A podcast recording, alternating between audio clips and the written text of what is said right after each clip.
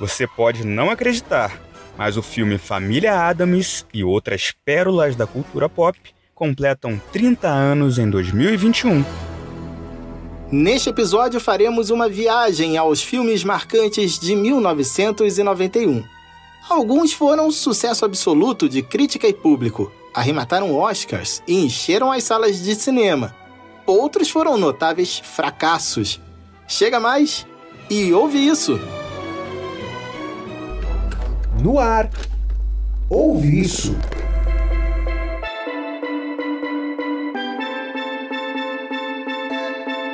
Olá, seja bem-vindo, bem-vinda, bem-vinde. Este é o podcast Ouve Isso. Eu sou o Victor Ribe e o Rodrigo Bap completa este brilhante elenco. Olá, pessoal. Chega lá no nosso Instagram, arroba podcast Ouve Isso, dá um like, compartilhe nossas postagens, que isso já dá uma força pra gente. 30 anos. Nem parece que alguns dos filmes que listamos hoje já são trintões. Pois é, o tempo passa, o tempo voa. E vamos abrir a lista com o já citado Família Adams.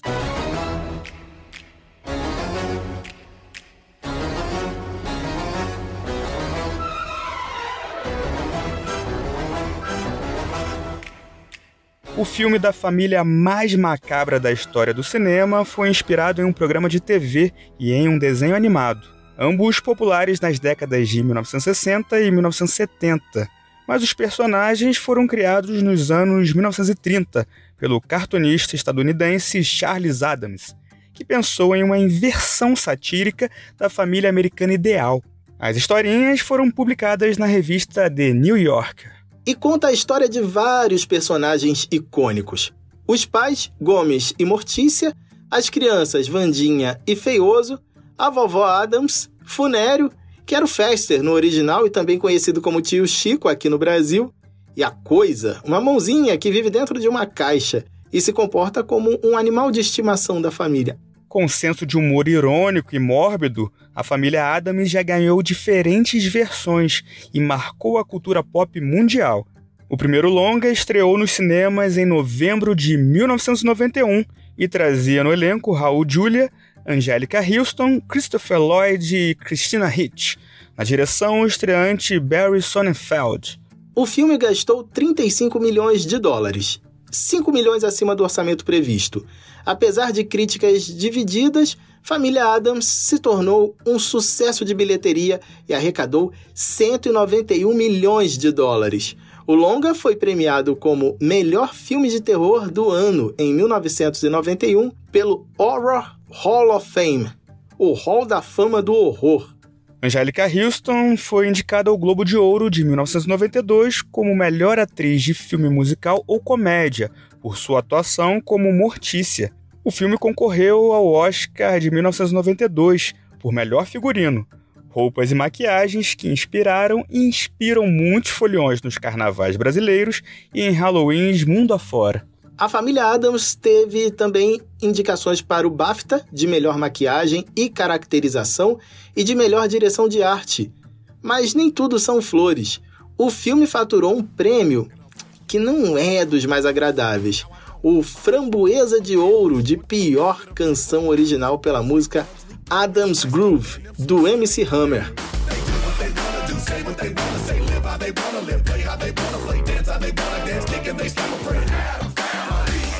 A Framboesa de Ouro é o Oscar ao contrário.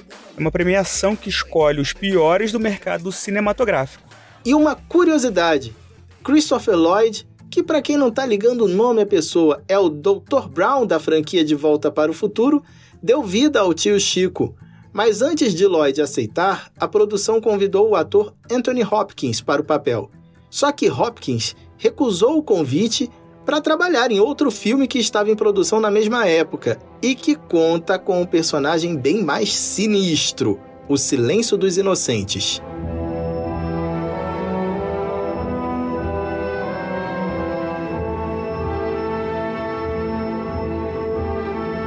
E que bola dentro de Anthony Hopkins. Silêncio dos Inocentes está na lista de melhores filmes de suspense da história. O ator encarnou o psicopata Hannibal Lecter, personagem imortalizado no cinema. Sua atuação como Hannibal Lecter rendeu a ele prêmios incluindo um Oscar de melhor ator e continua sendo o seu papel mais conhecido. Hopkins já até admitiu que nunca escapará do personagem. Dirigido por Jonathan Demme, o longa conta a história de uma jovem agente do FBI que, ao investigar um assassinato em série, precisa recorrer à ajuda de um outro assassino em série, o psicopata canibal Hannibal. Assim como Anthony Hopkins, sua colega Judy Foster levou para casa o Oscar de melhor atriz pela sua interpretação da agente da CIA Clarice Starling. O filme levou o prêmio nas cinco categorias principais. Além de melhor ator e melhor atriz, que já comentamos, O Silêncio dos Inocentes faturou o Oscar de melhor filme, melhor diretor e melhor roteiro adaptado. O longa teve a quinta maior bilheteria de 1991, custou 19 milhões e arrecadou 272 milhões. De uma fera para outra. Sentimentos são fáceis de mudar. Mas desta vez boazinha. O terceiro filme da nossa lista é A Bela e a Fera, um clássico da Disney. O filme conta a história de Bella, uma jovem inteligente e leitora voraz que fica prisioneira no castelo da fera, um príncipe amaldiçoado que precisa amar e ser amado para quebrar o feitiço. Foi o primeiro desenho animado da história a receber indicação ao Oscar de melhor filme. O longa ainda venceu as categorias de melhor canção original melhor trilha sonora original e também concorreu à melhor mixagem de som. Aclamado pela crítica especializada, A Bela e a Fera acumulou outros prêmios, entre eles o Globo de Ouro de melhor filme, musical ou comédia. E para fechar este bloco, vamos com outro romance. Ainda que não tenha recebido prêmios ou indicações, não há dúvidas que Meu Primeiro Amor cativou aqueles que amam filmes que remetem à infância.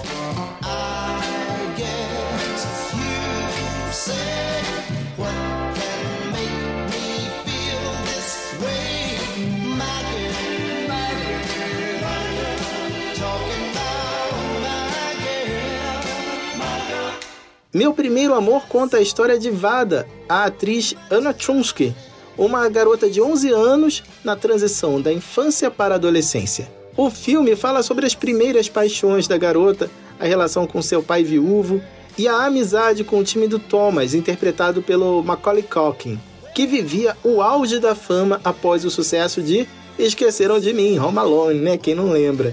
Apesar dos momentos leves e bem-humorados, o filme fala também sobre perda e morte. Certeza que já fez muita gente chorar. Você ouve isso?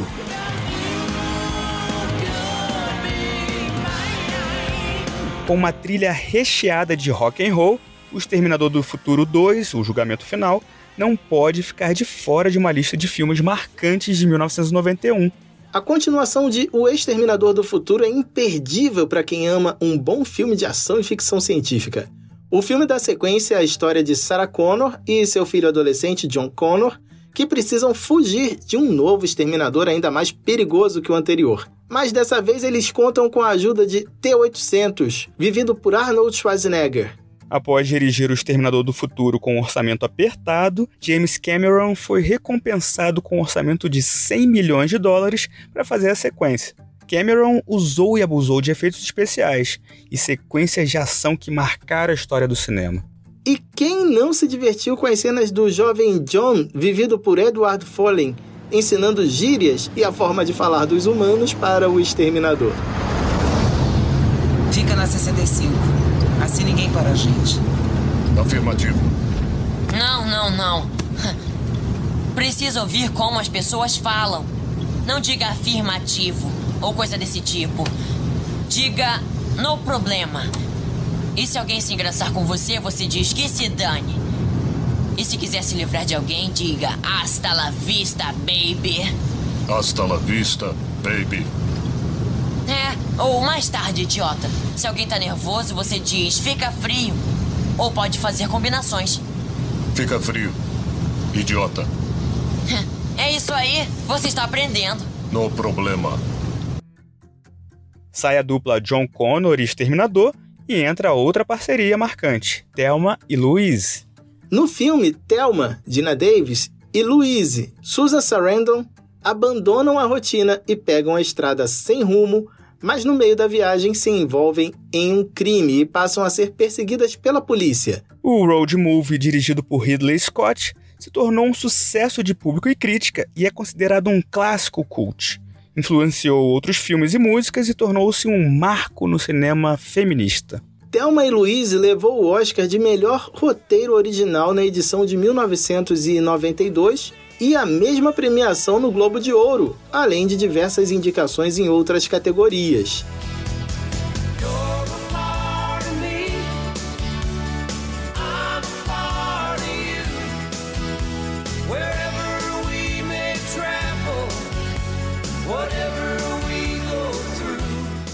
Se Thelma e Louise é um clássico cult que fala sobre empoderamento feminino, Os Donos da Rua, Boys in the Hood, mostra e denuncia a realidade de jovens negros nos Estados Unidos.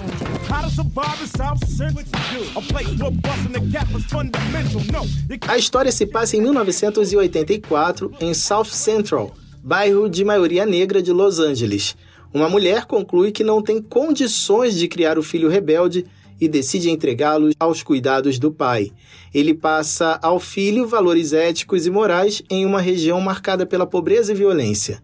Após sete anos, Tree faz dois grandes amigos, Rick Baker e The Boy, mas cada um deles tem objetivos bem distintos na vida. Escrito e dirigido por John Singleton, Boys in the Hood foi estrelado por nomes como Ice Cube, Cuba Gooding Jr., Larry Fishburne e Nia Long, os Donos da Rua se tornou um sucesso crítico e comercial. Elogiado por seu peso emocional, atuação escrita, ele arrecadou 57 milhões de dólares nos Estados Unidos e foi indicado para melhor diretor e melhor roteiro original no Oscar. Singleton tornou-se a pessoa mais jovem e o primeiro afro-americano a ser indicado como melhor diretor.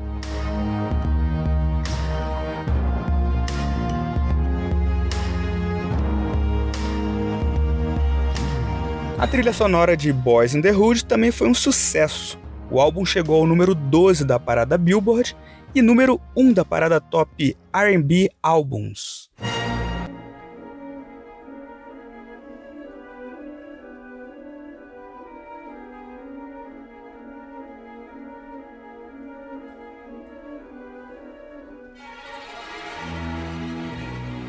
Já Cabo do Medo conta a história de um psicopata que foi preso e condenado por estupro 14 anos antes. Cumpriu sua pena e agora está livre e com sangue nos olhos atrás de vingança. O filme é a sétima dobradinha, Martin Scorsese e Robert De Niro. O suspense, inspirado em outro thriller dos anos 60, chamado Círculo do Medo, teve indicações para o Oscar, melhor ator, Robert De Niro, e melhor atriz coadjuvante, Juliette Lewis também concorreu no Globo de Ouro nas mesmas categorias. Inspirado em Alfred Hitchcock, Martin Scorsese conseguiu um feito que poucos diretores alcançaram: transformar um remake num filme superior ao original e mostrar que é também um mestre do suspense.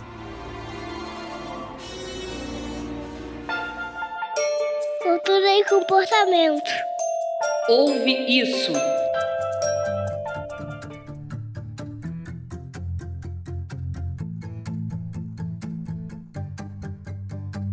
Mas vocês só falam de filmes estrangeiros?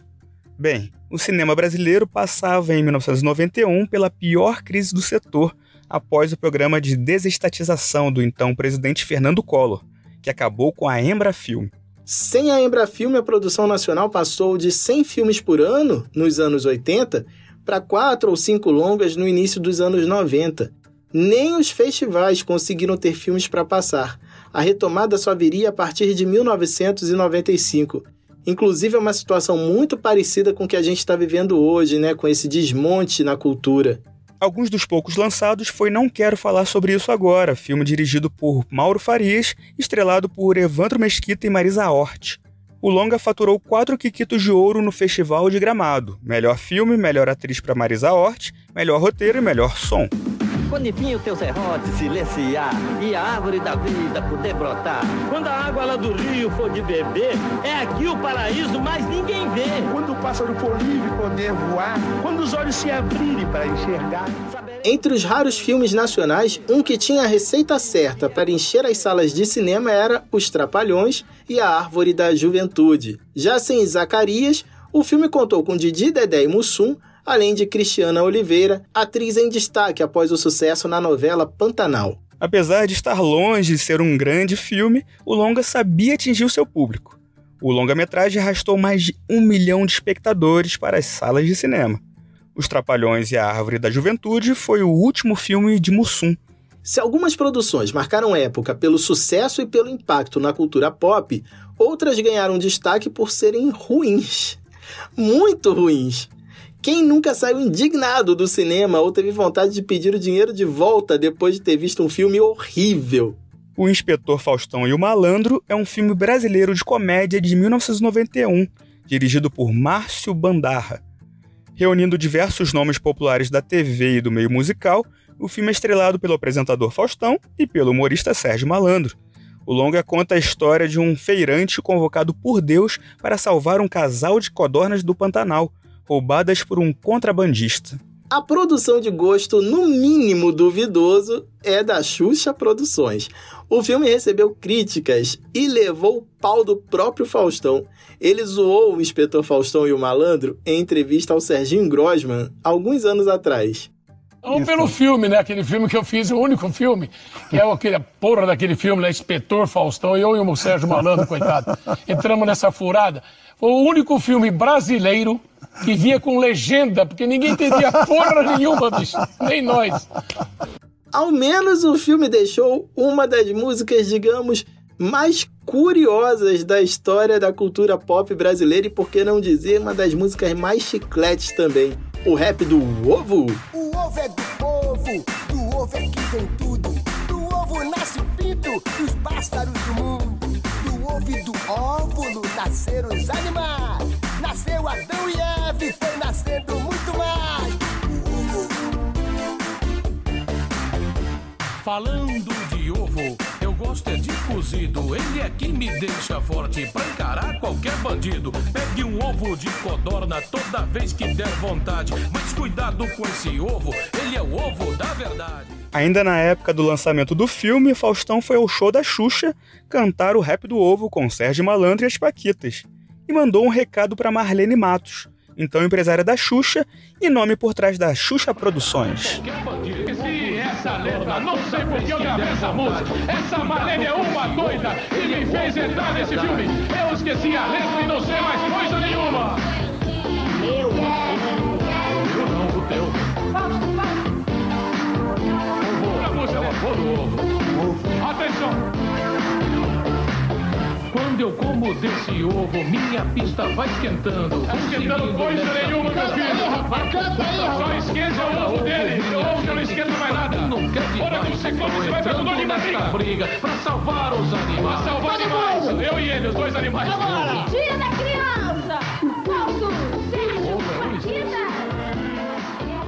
A turma do Fundão, da revista Super Interessante, colocou o filme em segundo lugar na sua lista dos três melhores piores filmes do Brasil, ao lado de Cinderela Baiana, filme estrelado por Carla Pérez, e O Guerreiro Didi e a Ninja Lili. Segundo eles, esses filmes fogem da compreensão humana. O filme é tão tosco que tem gente que ama. Vai entender gosto, né? O certo é que não dá para ficar indiferente a O Inspetor Faustão e o Malandro.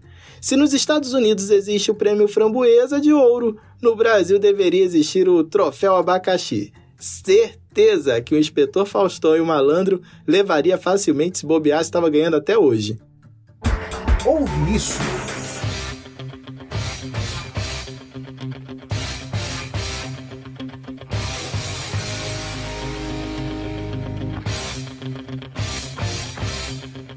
Rock 5 não foi lançado em 1991, mas no final de 1990, e chegou ao Brasil no ano seguinte. Então tudo bem a gente falar sobre ele, né? Nosso podcast e nossas regras. Rock 5 tampouco foi um fracasso de público. Gastou 40 milhões, mas faturou 120 milhões. Ainda assim, foi sim um fracasso em comparação aos outros filmes da franquia. É considerado longa que enterrou a série de filmes por um longo tempo. O famoso boxeador só voltou às telonas em 2006.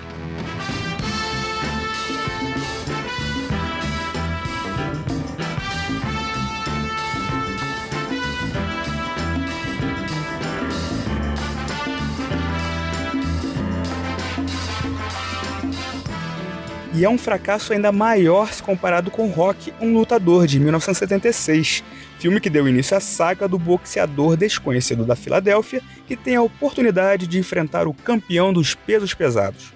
A cena do treinamento que culmina no topo da escadaria do Museu de Arte da Filadélfia é uma das mais icônicas do cinema. Rock, o Lutador, foi o longa de maior bilheteria de 1976. Dirigido por John G. Avildsen o filme, que ficou pronto em 28 dias a um custo de cerca de um milhão de dólares, faturou mais de 225 milhões em todo o mundo. Mais do que isso, considerado um clássico, o filme apresentou ao mundo o até então desconhecido Sylvester Stallone, ator que escreveu o roteiro e viu sua ideia levar três estatuetas: melhor filme, diretor e montagem. Rock 5, por outro lado, recebeu várias indicações para o Framboesa de Ouro, incluindo pior filme, pior diretor, pior roteiro e pior ator pro Stallone. Mano, quem compra briga com Sylvester Stallone ia morrer de medo de levar uns tapas dele.